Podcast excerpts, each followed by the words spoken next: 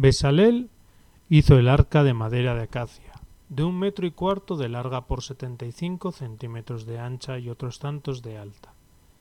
La revistió de oro puro por dentro y por fuera y le puso alrededor una cenefa de oro.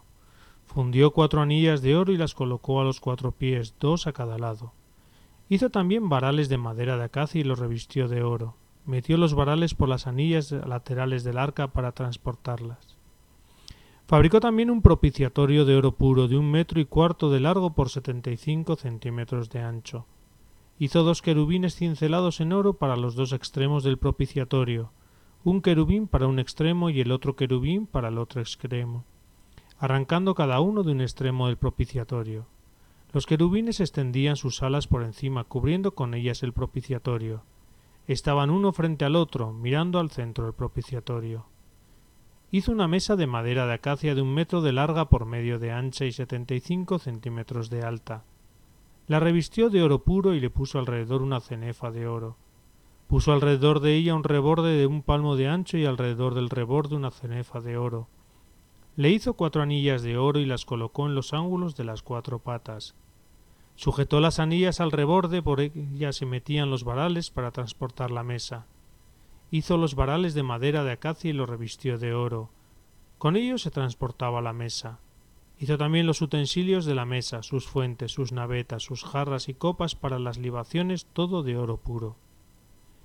Hizo también un candelabro de oro puro, cinceló la base y el fuste del candelabro, sus copas, cálices y corolas formaban un cuerpo con él.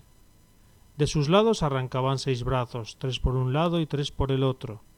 Un brazo tenía tres copas como flores de almendro, con cáliz y corola, y tres copas como flores de almendro, con cáliz y corola, tenía el otro. Así los seis brazos que arrancaban del candelabro. El candelabro tenía cuatro copas como flores de almendro con cáliz y corola, un cáliz bajo dos brazos formando un cuerpo con él, otro cáliz bajo otros dos brazos formando un cuerpo con él, y otro cáliz bajo otros dos brazos formando cuerpo con él, y así los seis brazos que arrancaban del candelabro. Sus cálices y sus fustes formaban cuerpo con el candelabro. El conjunto formaba una pieza de oro puro cincelado, Hizo también de oro puro sus siete lámparas, sus despabiladeras y ceniceros.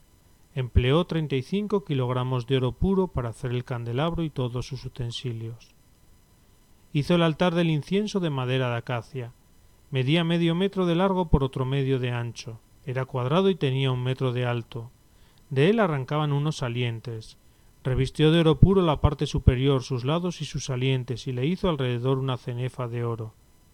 Debajo de la cenefa a sus dos costados le hizo dos anillas por las que se metían los varales para transportarlo.